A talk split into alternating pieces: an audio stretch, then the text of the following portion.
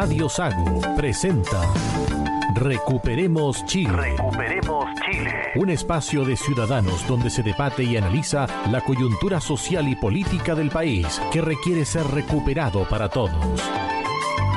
Desde ahora, escuche Recuperemos Chile.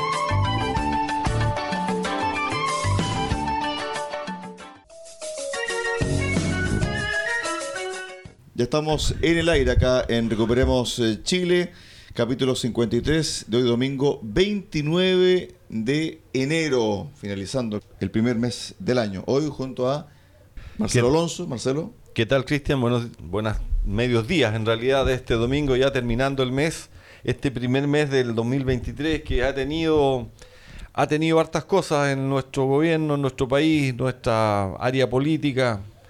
Tenemos ya definidos los caminos del nuevo proceso constituyente, tenemos ya definido el 40% más de la delincuencia en Santiago, los expertos. tenemos definido el camino de los expertos de quiénes son.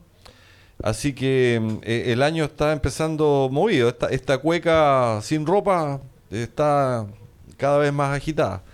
Roberto Correa, Muy buenas tardes a los auditores de Radio Sago, a todos los veraneantes que escuchan aquí en Panguipulli, en la Riviera del Lago Ranco. Este programa que se llama Recuperemos Chile, que es un programa que hemos definido para comentar las noticias que nos parecen importantes durante la semana para que no pasen de largo, así como que nadie las vio. Muchas noticias la prensa nacional no las comenta, los canales de televisión. Y este programa que se llama Recuperemos Chile, que pretende recomponer el alma nacional, recuperar Chile.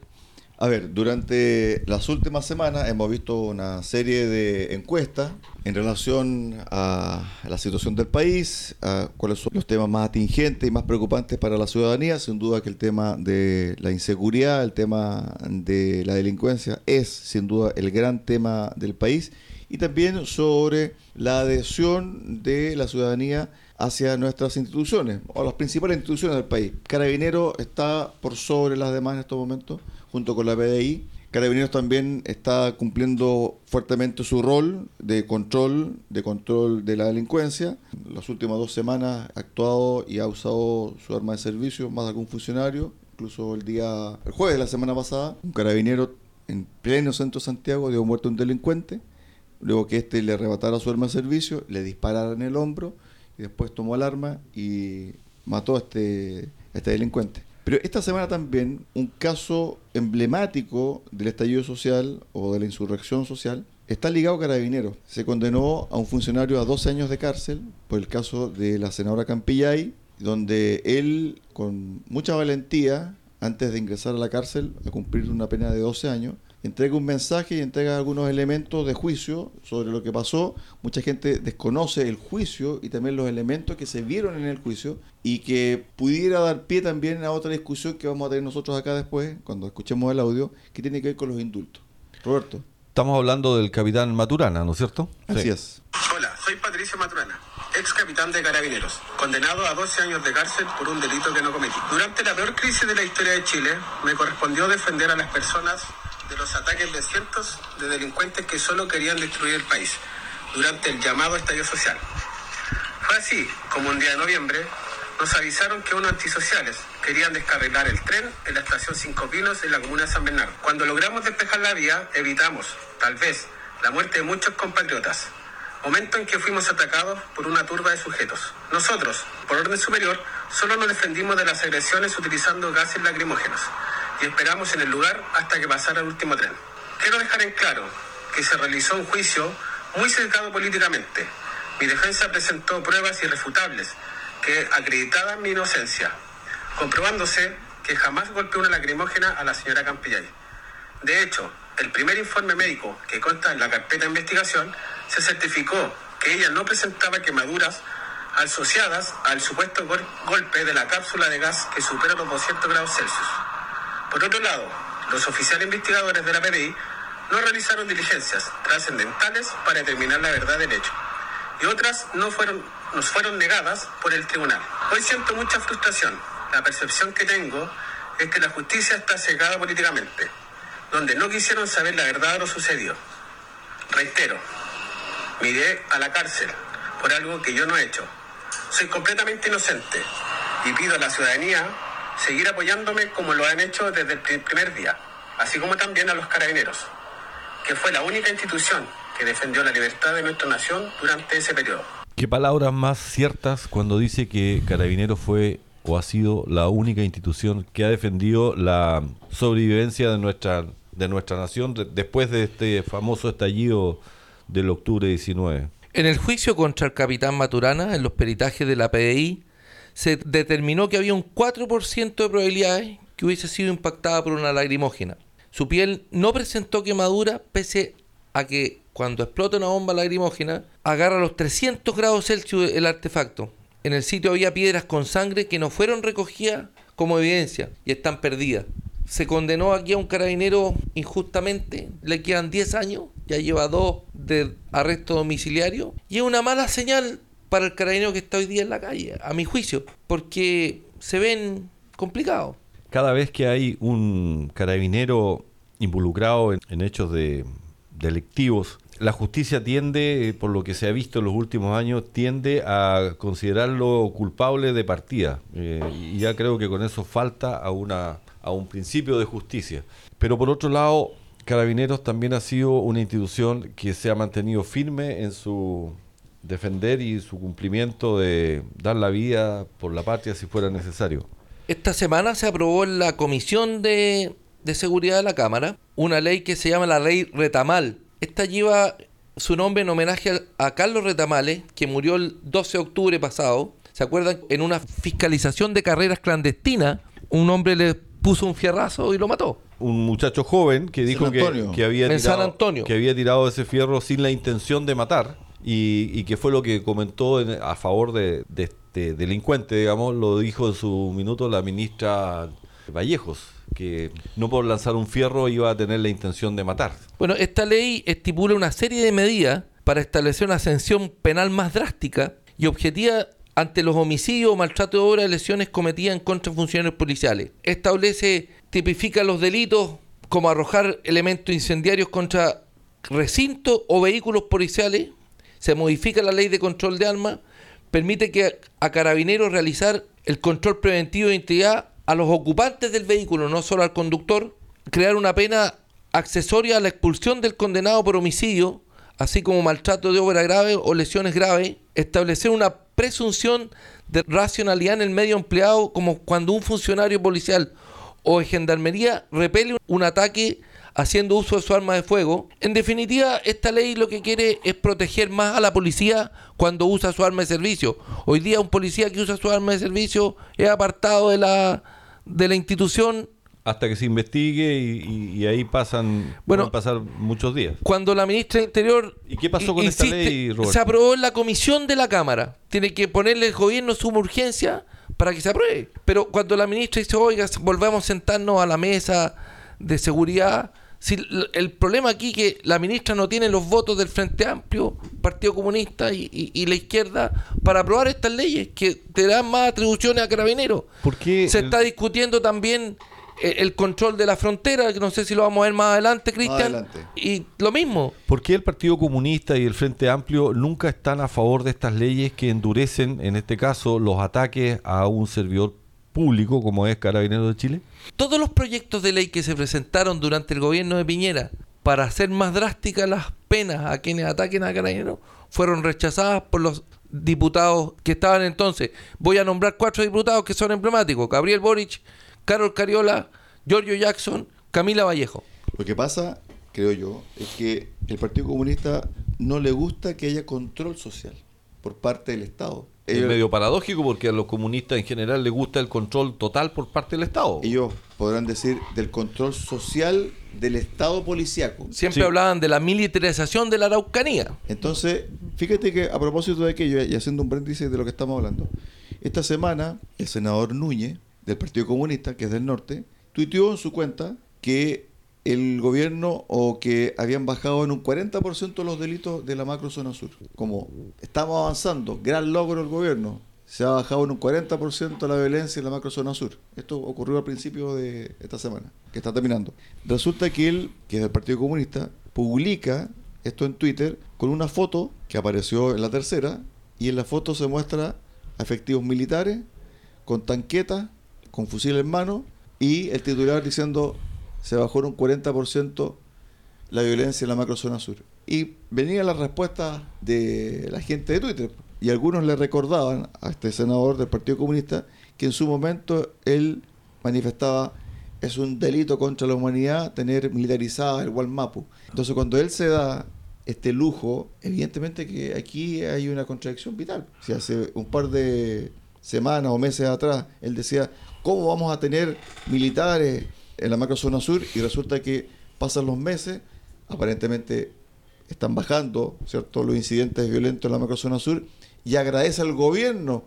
No, no, si aquí es porque tanta fue la insistencia de un grupo chileno diciendo, ¿sabe qué? Queremos el estado de excepción en la macrozona sur, lo queremos, queremos que estén los militares. Bueno, aquí están los resultados. Entonces, cuando vemos esto en relación al control social, ¿cierto? al control de la población, al Partido Comunista no le gusta esto.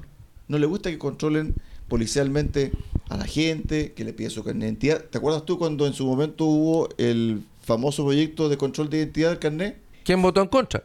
Esto fue una crisis nacional cuando se analizó el proyecto que ahora ya todo el mundo lo toma como norma, que llega un carabinero, te para y dice, señor, ¿me puede pasar su carnet de identidad? Tú lo sabes. Lo pasa, ¿no? Hay problema. Entonces creo que aquí hay una suerte de disociación entre lo que pasa en la calle con lo que pasa en el día a día y el pensamiento muchas veces ideologizado al máximo por parte de un grupo político. Y fíjate que a raíz de el tema del carabinero, que va a cumplir 12 años de presidio, esta semana fue la defensa de la ex ministra de Justicia Marcela Río, fue rechazada la acusación constitucional a raíz de los indultos. En su momento, cuando estábamos hablando de los indultos. Los indultos fueron a fines de año, el 31 de diciembre. Fue, fue para coronar el 2022. Exactamente. Entonces, una de, de las posturas que nació aquí en Recuperemos Chile era, ¿por qué no se indultó a la otra parte? Porque aquí son todos del estallido social, prácticamente, y un ex frentista. La mayoría delincuentes, con amplio prontuario. Entonces, cuando uno revisa la ley, y la ley dice, ¿sabe qué? Esto es por el bien superior del país y fíjate que lo dijo... La, ley respecto a los indultos, Exactamente. y fíjate que esta semana el abogado socialista, José Antonio Viragallo, fue el abogado defensor de la ex ministra Río. ¿Qué es lo que dijo en su presentación ante la Cámara de Diputados? Dijo lo siguiente, todos sabemos que la facultad de indultar es del presidente. Ahora, evidentemente, como aquí mismo se ha dicho, esa facultad no se delega, esa facultad se comparte.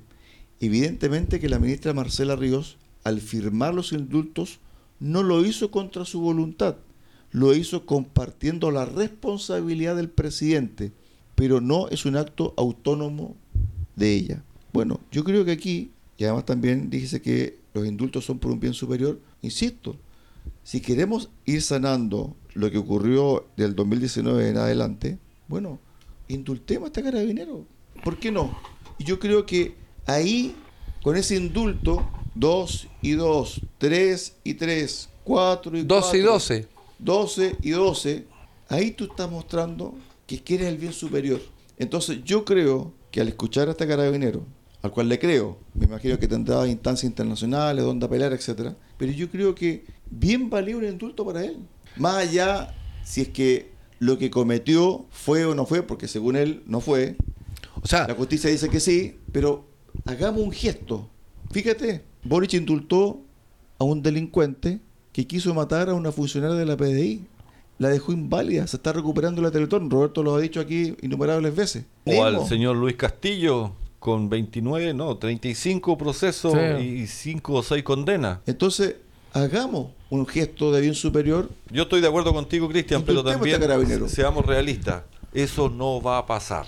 No va a pasar porque es carabinero, porque es la, la, derecha hegemónica que está siendo representada por su, etcétera, etcétera. Todo el discurso comunista que ya hemos escuchado. Y eso es lo que corre por la sangre de este gobierno, lamentablemente. Les quiero comentar, carabineros también ahora eh, ha sido objetivo, objeto de, de transformaciones y lo quieren... Eh, acuérdate de lo que decían, lo querían eliminar para hacer una fuerza policial democrática, civil le cambiaron el uniforme a Carabineros. Ha pasado colado. Hay una carta muy buena que escribió Jaime Rabinet. Y el nuevo uniforme de Carabineros no tiene los grados que uno está acostumbrado a ver al teniente con dos estrellas, al capitán con tres estrellas en el hombro, con las medallas. No, ahora es el uniforme y solo el nombre y el, y el grado en un letrerito en el lado, en el lado derecho. ¿Qué pasa?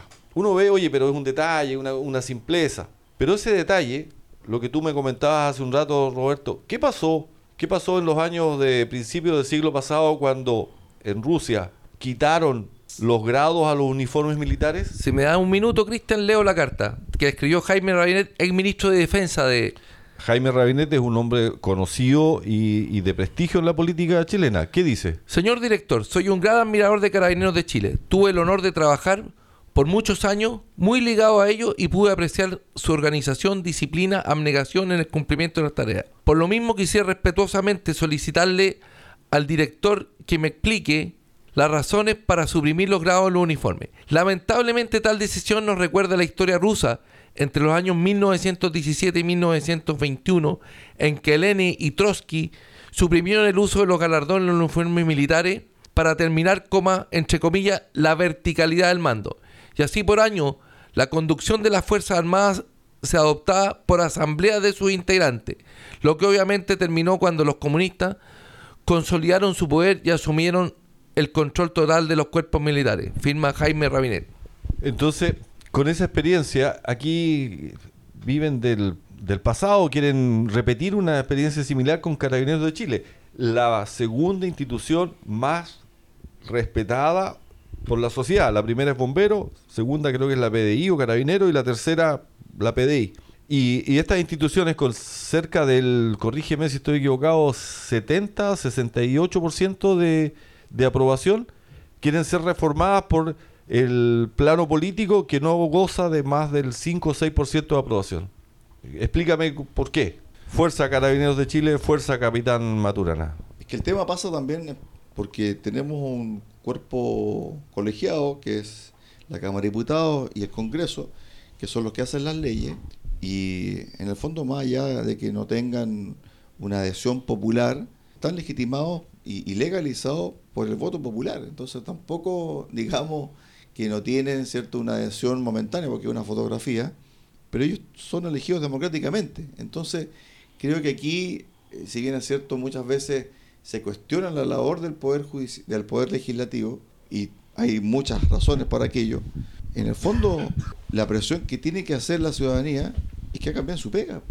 Eso es lo que tiene que hacer la ciudadanía. ¿Cómo, ¿Cómo puede hoy día.? Yo te encuentro toda la razón, pero lo que no encuentro, Cristian, es el camino. ¿Cómo la ciudadanía, nosotros, podemos exigir que los políticos que están ahí, porque nosotros los pusimos ahí, que viven con nuestros recursos a través de nuestros impuestos, ¿cómo podemos exigir que hagan bien la pega? Siguiendo la, política contingente, que no cambien el canal o que no cambien el dial cuando se escucha la voz de un político o que no quieran pasar la lectura de una noticia política, porque esto interesa.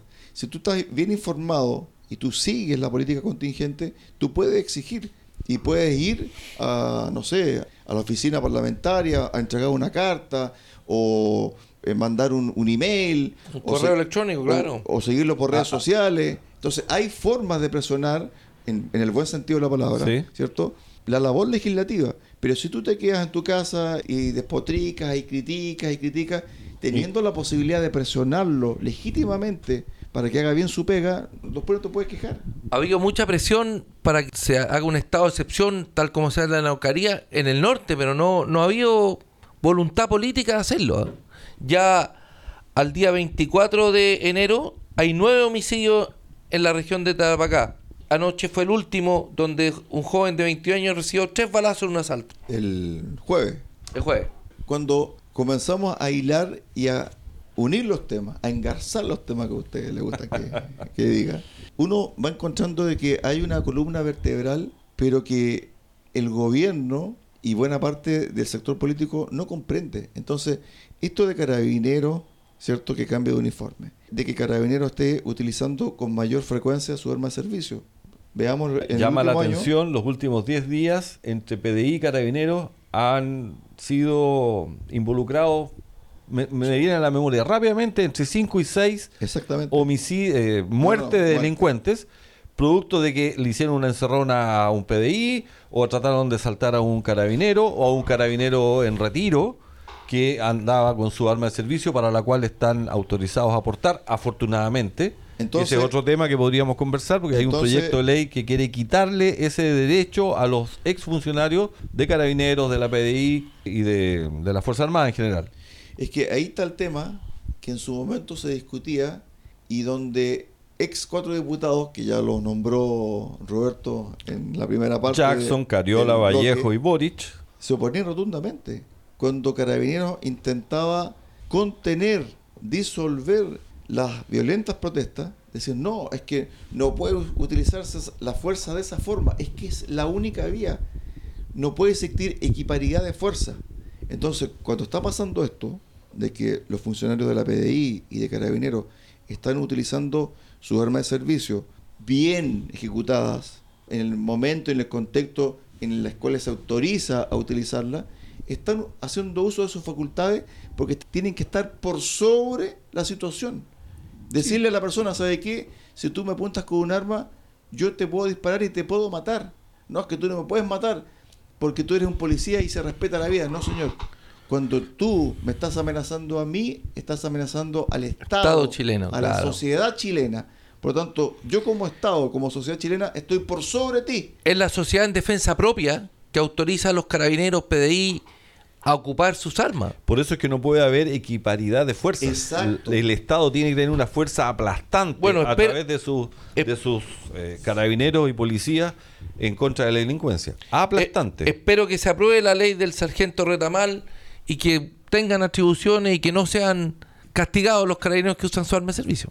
Yo insisto, yo creo que el tema de los indultos quedó muy claro con la exposición del abogado Viera Gallo en la Cámara de Diputados, una exposición muy didáctica, donde incluso él refrescó la memoria a los parlamentarios, en especial a los más jóvenes, de que el actual indulto, de, de- de dónde viene esta ley, Cristian? la ley es muy antigua, pero hay normas actuales que fueron hechas durante el gobierno militar, año 81 y 82. El reglamento es del año 82. Entonces, y eso no ha sido modificado.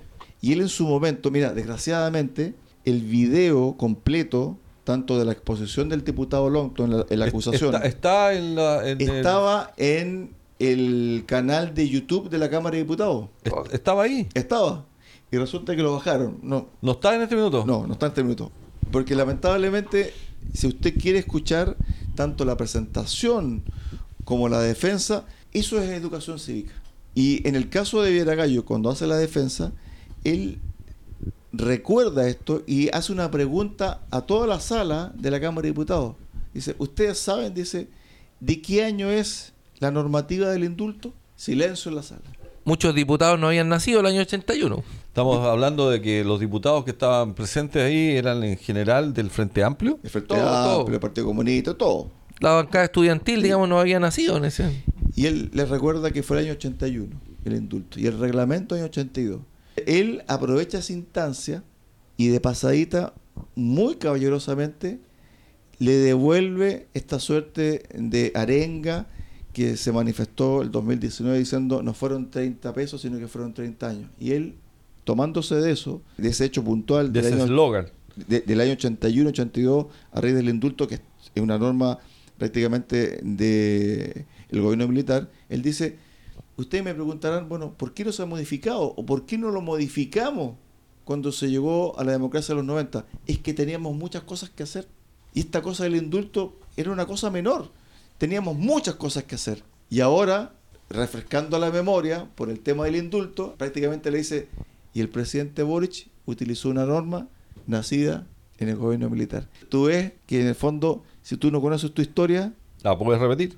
bueno, estamos cerrando el primer eh, bloque, ¿eh, muchachos. Vamos a ir, vamos a viajar, Cristian, en algún minuto. Vamos a comentar lo de Perú. Sí, pues sin duda. Yo creo que Sin duda. Ok, Lo vamos de, Perú, lo de Perú tiene muchas similitudes con lo que ocurrió en Chile, pero allá están actuando de una forma distinta porque ellos vivieron una situación muy penosa que fue el terrorismo. El terrorismo en serio, con 30.000 muertos, campesinos, gente inocente, etcétera.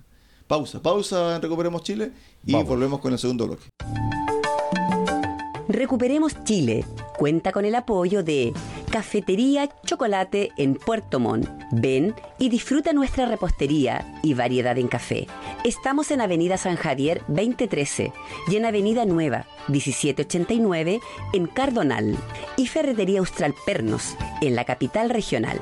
Presidente Ibáñez, esquina República. Más de 20 años siendo su ferretería.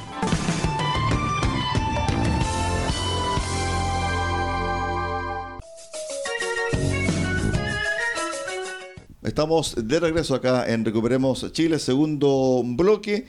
Y tal como lo mencionaba Marcelo, antes de ir a la pausa, durante esta semana el presidente Gabriel Boric participó en la reunión de CELAC, que se hizo en Buenos Aires.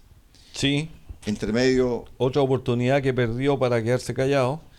entre medio ocurrió la filtración de una reunión privada de la canciller junto a su equipo asesor. Se filtró ese audio donde criticaban al embajador argentino en Chile, el señor Bielsa. Hermano del que fue entrenador de la selección nacional y que logró mm, buenos, buenos logros en- en- con el fútbol chileno. veo. al canciller argentino Cafiero, a algunos senadores de la República, y en medio de eso viajó el presidente a Buenos Aires a integrarse a la reunión de CELAC. Toma la palabra en algún momento de la cita y empieza a criticar la situación interna del Perú. Y ahí te das cuenta de que en el fondo su juventud le pasa una mala jugada, porque en el fondo pone como argumento prácticamente los mismos argumentos que nosotros escuchamos en el 2019, Roberto. la vergüenza que pasamos los chilenos al ver los titulares de los diarios en Perú, cuando le pusieron una cinta más que a la boca al presidente en la primera página del diario principal de Perú, diciendo, oiga, señor, quédese callado. Presidente, quizás por su juventud o por su desconocimiento de la historia, no sabe que Perú sufrió las garras del terrorismo con Sendero Luminoso y cómo se llamaba el otro cartel que tenían los peruanos, Cristian.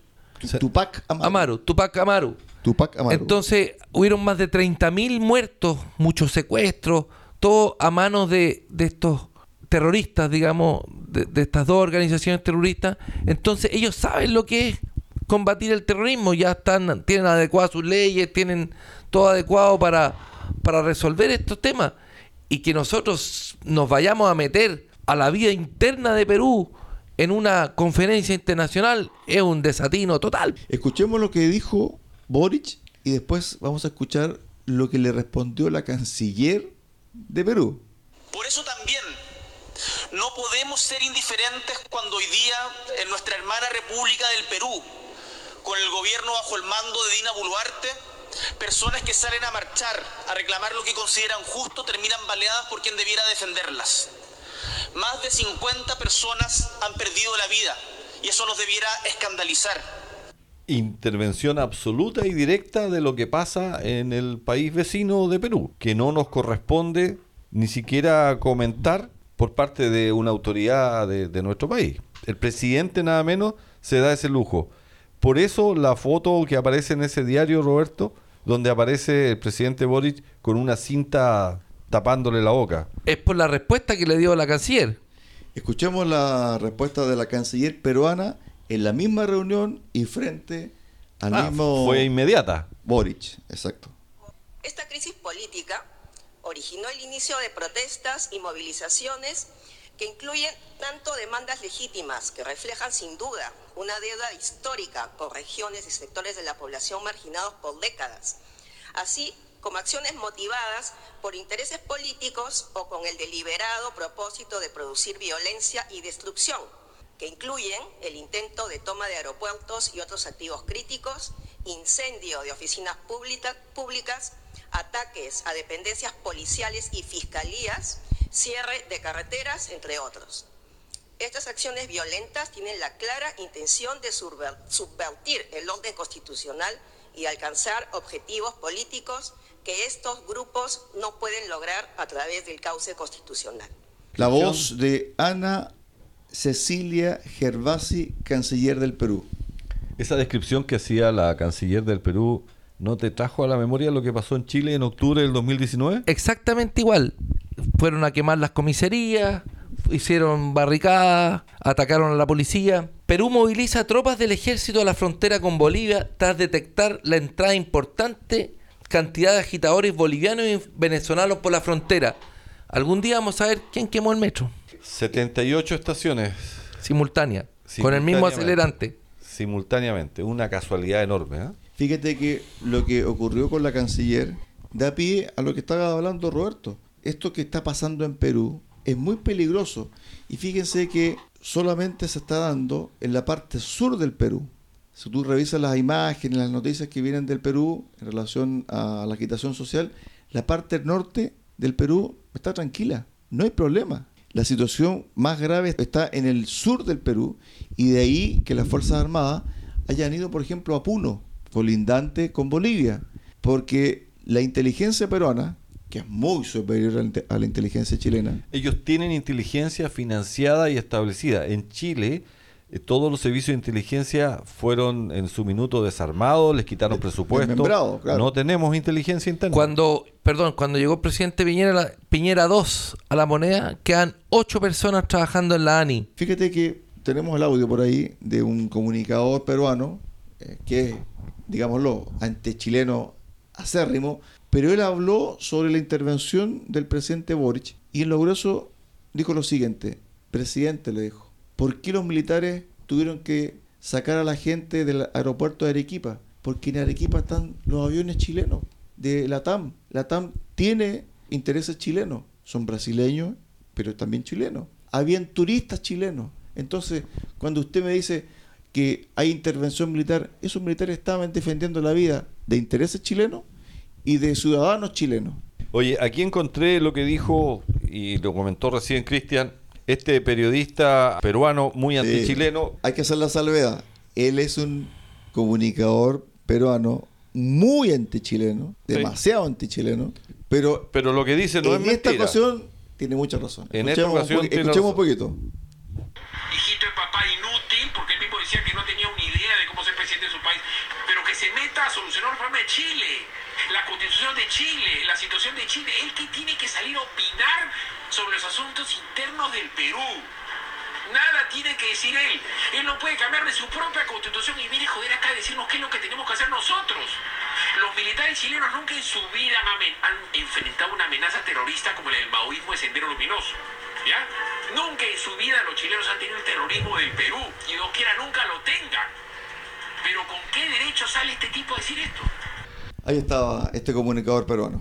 Entonces cuando tienen la información que acaba de decir Roberto, de que estaban ingresando bolivianos y venezolanos por la frontera boliviana para agitar a las masas en el sur del Perú, no es casualidad. Y fíjate que hace aproximadamente tres semanas atrás, la hora de inteligencia peruano permitieron desarticular la llegada de a lo menos 500 minibuses que estaban ingresando desde Bolivia al Perú. Al Perú con personas para sumarse a las protestas.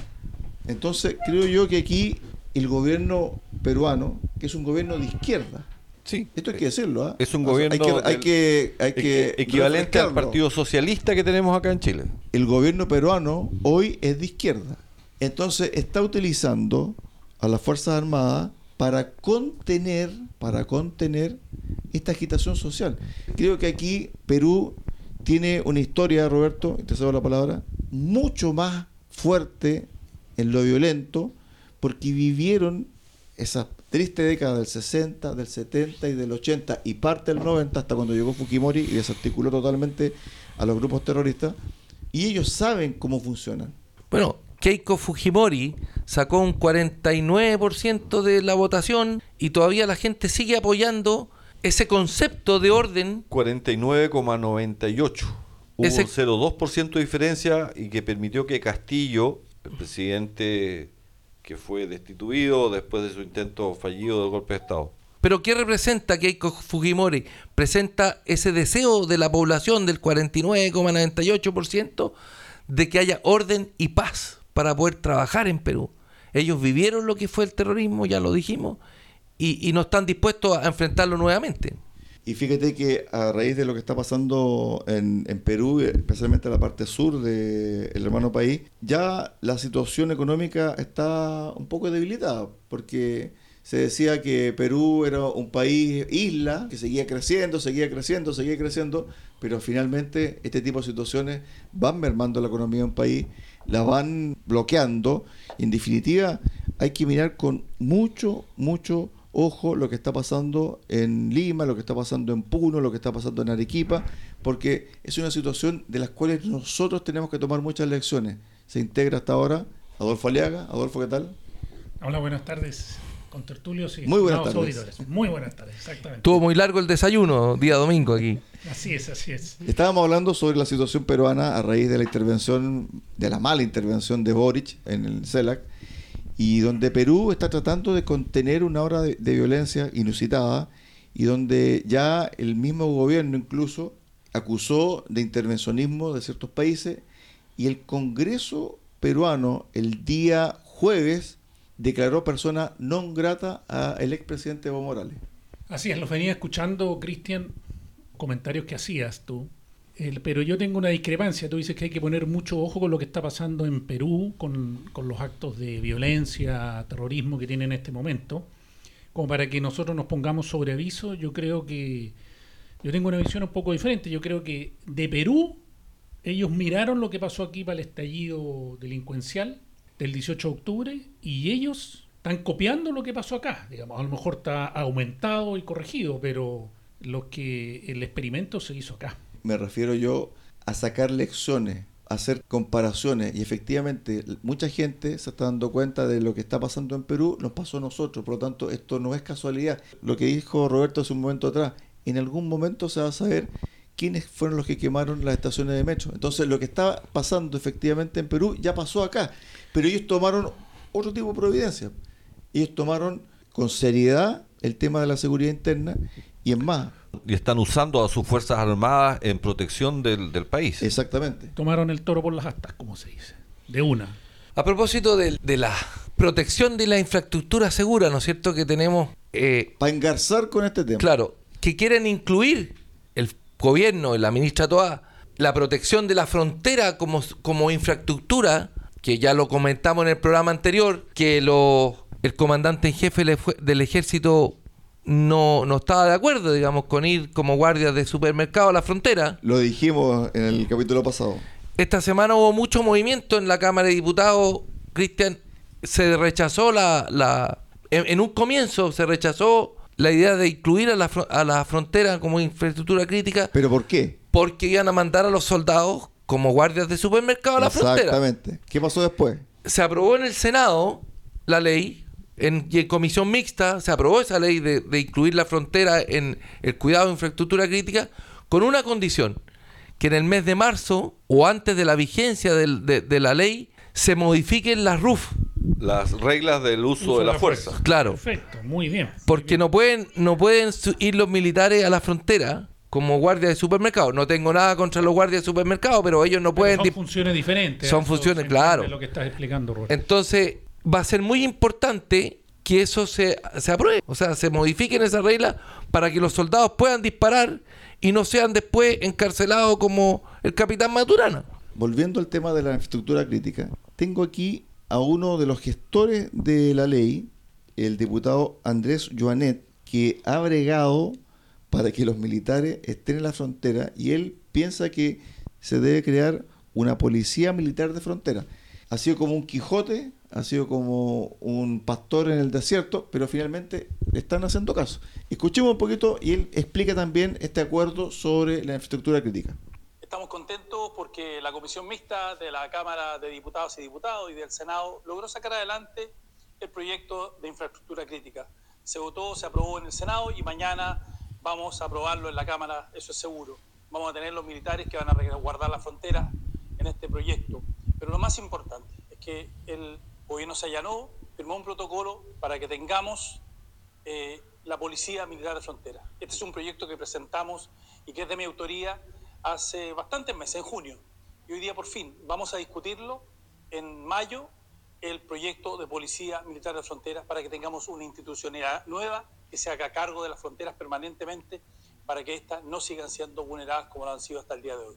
Pero yo no veo la relación que pueda dar eh, la Policía Militar de Frontera con evitar que sigan pasando los inmigrantes sin control si la policía esa no va a tener un respaldo político como no lo tiene hoy día ni carabineros ni los pocos militares que han mandado a, a la zona de Colchanes especialmente ¿Qué va a ser un, un, nuevo curso, un nuevo grupo policial que, Bueno, que no tenga el respaldo? Hay un acuerdo político en darle atribuciones a esta policía y en primer lugar al ejército mientras se capacita y se y se establece esta poli- policía de frontera. Yo no he leído el proyecto, tampoco entendí si es de- va a depender de carabineros, va a depender No, de, no, no, de- independiente. ejército, No, no, es independiente, independiente. O sea, independiente. creamos un cuerpo policial Especializado en cuidar la frontera. militar, dice, Sí. Militar. policía Sí, militar.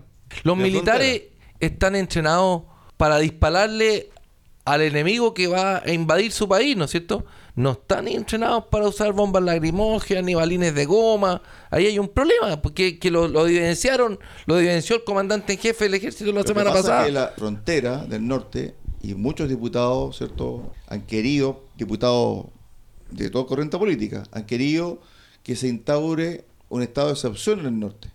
Senadores de la República también, Socialista. socialistas. Oye, le, le quieren quitar la la condición de zona franca y quique y, y- Ya se la quitaron ya. Entonces creo ya, que ahí ya es un hecho. Entonces creo que ahí, Ahí vamos a el tema problemas, de cómo capacitamos nosotros a las Fuerzas Armadas para bajar la intensidad de la migración en el norte.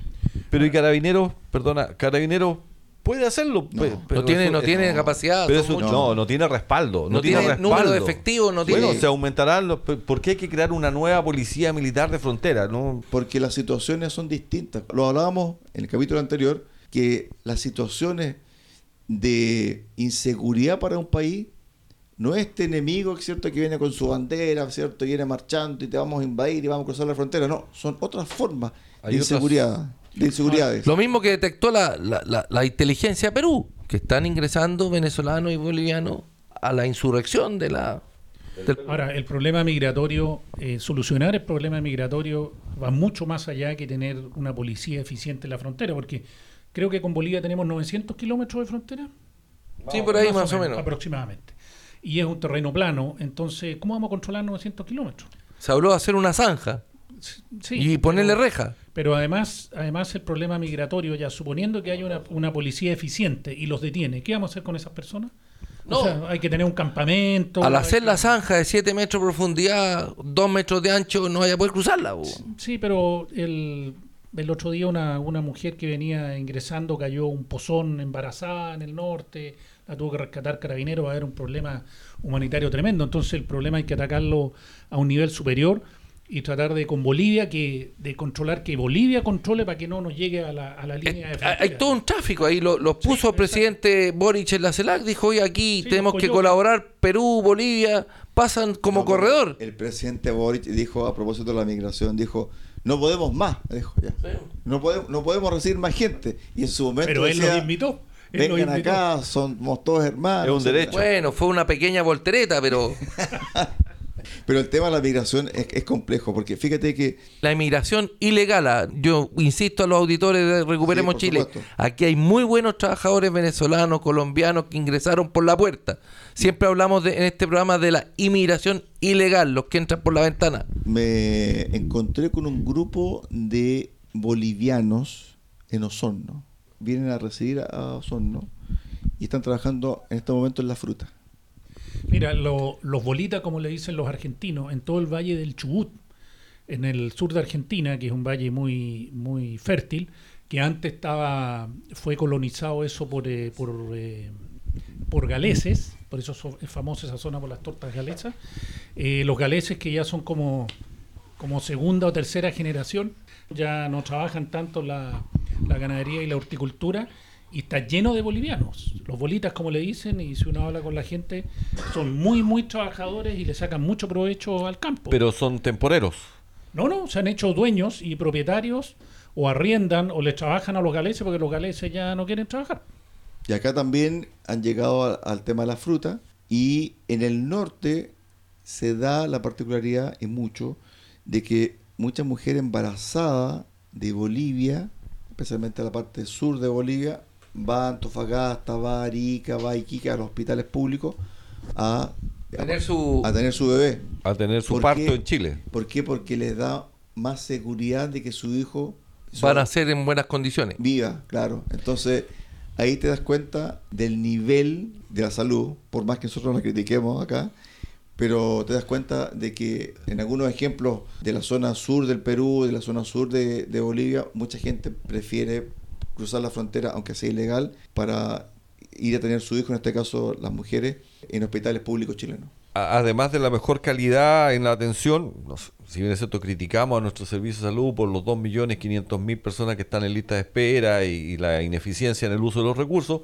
es cierto, pero también es cierto que está a un nivel superior respecto a los vecinos peruanos, bolivianos y otros más. Pero la caridad empieza por casa y, y si nos ponemos a recibir a todo el mundo que quiera llegar de Centroamérica, la verdad es que ya el está problema es, ese, el problema, más, es el, problema es cómo lo público. contenemos y de ahí también que viene este proyecto de infraestructura crítica que fue en algún momento rechazado por quienes, Roberto, para que tú recuerdes a la gente quién rechazó este proyecto que ahora fue aprobado. Bueno, cuatro de los diputados más emblemáticos que le rechazaron a- al, al presidente Piñera este proyecto de infraestructura crítica fueron Yoyo Jackson, Gabriel Boric, Camila Vallejo y Carol Carriola. Y ahora, Lo aprobaron. perfecto, excelente. Tenemos algunas pildoritas para el cierre. Madurez, madurez eh, política le podríamos llamar a eso, no voltereta. A propósito de, de la salud, que no es cierto que estaban hablando ustedes de los, los bolivianos que vienen acá a Chile a ocupar, a ocupar entre comillas lo- los Recursos. Sí, la pasa lo mismo en la educación. Se les da un carné provisorio a los inmigrantes que llegan acá, que son menores de 18 años y que están en edad de estudiar, antes que tengan su célula de identidad. Entonces, ¿qué pasa? Que ellos, para, como hay un sistema al azar de, de- de asignación de... La tómbola. La tómbola, de cupo en la educación, tanto media como Básica. universitaria, la primera prioridad son aquellos postulantes que tengan hermanos o padres en establecimientos de educación. La segunda prioridad son el 15% de los estudiantes más vulnerables. Entonces, esta gente que, estos inmigrantes ilegales, que ya entran a Chile, que no tienen nada más que una mochila, curiosamente son azules, entran en este porcentaje y le quitan el cupo a los chilenos. Ahora, lo que, lo que dices tú, Roberto, que eh, la primera opción la tienen los hermanos. Sí, la tienen los hermanos hasta un máximo de un 10%. O sea, Sí. tampoco es que todos los hermanos de los alumnos que están en, esa, en ese establecimiento van a poder ingresar. Un máximo de un 10%. Claro, Entonces, entonces- hermanos quedan fuera. publicó el ministerio, desgraciadamente son cifras del año 2020, en la región de Antofagasta, 683 estudiantes chilenos quedaron sin colegio. ¿Por qué? Porque había estudiantes más vulnerables que ellos, que eran de origen venezolano, que ingresaron con un permiso provisorio, sin carnet de identidad, a la educación. A ver si te entendí bien. El sistema privilegió a un venezolano respecto a un chileno para ingresar al sistema educacional chileno. Claro, porque hay no, una... no se explica eso. Se explica porque están en el 15% más vulnerable. Sí, pero la caridad empieza por casa, como recién decía el contertulio Aliaga aquí. Pero aquí lo que hay que realizar es un ordenamiento. Mucho... O sea, paren, prendan la luz, ordenemos, ¿no? Ordenemos, ¿no? Yo creo que aquí demasiado corazón de abuelita, mucho, como se dice coloquialmente en la casa, mucho ñuñú, pero hay que ponerse colorado. Si ya el presidente, yo no sé si el- la próxima semana va a cambiar de postura, pero si ya el presidente lo dijo en Argentina, en un foro internacional de presidentes, dijo ya no podemos más recibir eh, migrantes, porque eso fue lo que dijo. Próxima semana ya vamos a, estar, leyes. vamos a estar ingresados al mes de febrero, segundo mes del año, todo el mundo de vacaciones. El- lo único que no se van de vacaciones son los problemas. digamos. Antes de... El IPE, perdón, se llama Identificador Provisorio Escolar, IPE. Ese es la, el carné que se le entrega a las personas que vienen de fuera de Chile que no tienen documentación para entrar al sistema escolar chileno. Y con ese documento pueden ingresar al... al Y a la universidad también. Nos quedan pocos minutos para el cierre del programa del día de hoy. Yo quiero dar dos cositas que pasaron durante la semana. Eh, han ocurrido varios crímenes en el barrio donde está el presidente Boric. Barrio Barrio Yungay. Varios crímenes, homicidios. ¿Qué es lo que dijo el subsecretario de Prevención del Delito? Dijo, se están redoblando las acciones y llama a la cautela al hablar de crimen organizado. Este caballero yo no sé en qué parte vive. El crimen organizado está en Chile. Este fue el mismo que dijo que los homicidios han aumentado, ¿te acuerdas Roberto? Porque ha aumentado la población en Chile. Y Hay el otro, que dijo que el dólar no importaba porque nosotros comprábamos Sí. en peso y manejábamos el peso. Sí. Y la otra noticia importante para ponerle atención ocurrió en la macrozona sur la misma semana donde se habló de que habían bajado en un 40% los delitos violentos en la macrozona sur. Hayan proyectil de mortero en Ercilla, incendio forestal removió el lugar donde estaba escondido. Cuando hablamos de grupos subversivos, terroristas, y donde muchos dicen, pero no, le están, le están poniendo mucho, si son un grupo de comuneros. No, señor, acaban de encontrar munición de guerra de un mortero en Ercilla. Bueno, los que conocemos la zona de Tirúa, ahí donde está el puerto de un desembarque artesanal de Tirúa, es un lugar de mar abierto y un muy buen puerto. Hay hoy día que es una zona totalmente abandonada por el Estado chileno y en manos de los terroristas que son los que controlan esa zona. Hoy día yo creo que puede ingresar cualquier cosa por la costa y no se sabe. Estamos en plena época de verano, el turismo, y al chileno le gusta recorrer su país. ¿Qué estará pasando con el turismo en esta zona de la macro, de la zona roja, la macro zona sur? Me acuerdo, eh, hay un Yo político... creo que hay muchos vacantes. Yo creo que es fácil, no hay que reservar para ir a esos lugares. Me imagino. O Eh, sea, Capitán Pastene, que muy pocos locales de turismo, han quemado todas las cabañas en los ríos, Ca- el lago Capitán Pastene, no que tiene, tiene mucha tradición italiana, mucho, mucho inmigrante que llegó ahí hace muchos años y se instaló con, con algunas, algunos restaurantes de comida italiana, jamón serrano, muy cerca de esa zona, está vacío. No, no hay, como dice Roberto, no nadie va. Mira. El miedo está vigente, en forma completa. A propósito de aquello, disculpa Adolfo, cuando llegan los cruceros acá a Puerto Montt, la gente dice, llegaron los cruceros, llegó el turismo, llegó la plata. Se bajan, pero mayormente los meten a, a van y los sacan de Puerto Montt. Se los llevan. Se los llevan. Son muy pocos los turistas que se bajan de un crucero y recorren las Yo me calles encontré de en Puerto, en Puerto Octay y me tocó ver muchas veces buses con estos turistas de, de cruceros. En de Puerto Vara están 40 minutos recorriendo Ah, ahí antes de ir a los altos del Petrohue y Ensenada. Llegó un crucero a San Antonio con turistas que tomaron un bus para ir a conocer la ruta del vino. El bus fue asaltado en la carretera, le robaron todas sus pertenencias. Bienvenido a Chile, amigos turistas. Y verán cómo quieren en Chile. Chile. a la- Al amigo cuando es extranjero. ¿Nos vamos? Nos vamos, nos vamos. Cerramos el capítulo del día de hoy. ¿Algo que decir, Adolfo, antes del cierre? No, nada, nada. Llegué a Matacaballo aquí. Me, me subí a última hora, pero Con, muy con buen caballo domingo a ajeno todos. se llega antes. ¿ah? Oye, nos alcanzamos a comentar el, el audio de la ministra de Relaciones Exteriores, en, en que indica que, bueno, Dominga se echó para atrás por un acuerdo político que estaba de promesa de campaña, sí. cuando una semana atrás había salido la ministra de Medio Ambiente a decir que había sido una decisión técnica.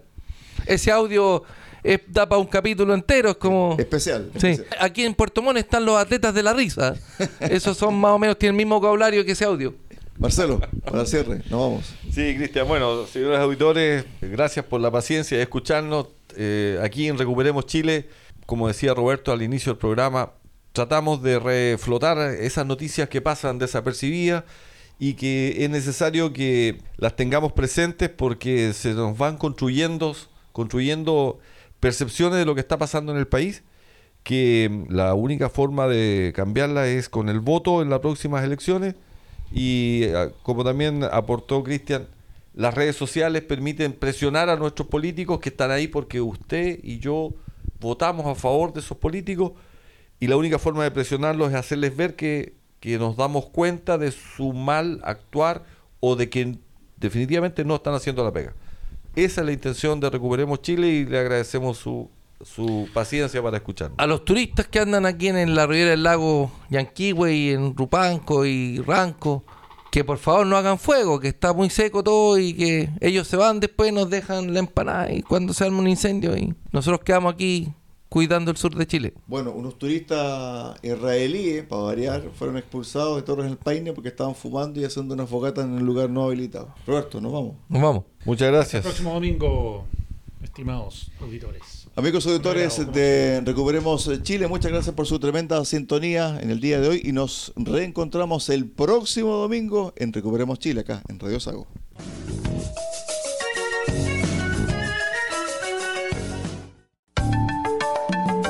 Recuperemos Chile.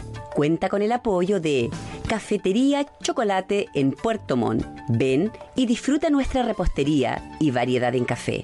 Estamos en Avenida San Javier 2013 y en Avenida Nueva 1789 en Cardonal.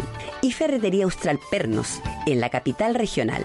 Presidente Ibáñez, esquina República. Más de 20 años siendo su ferretería.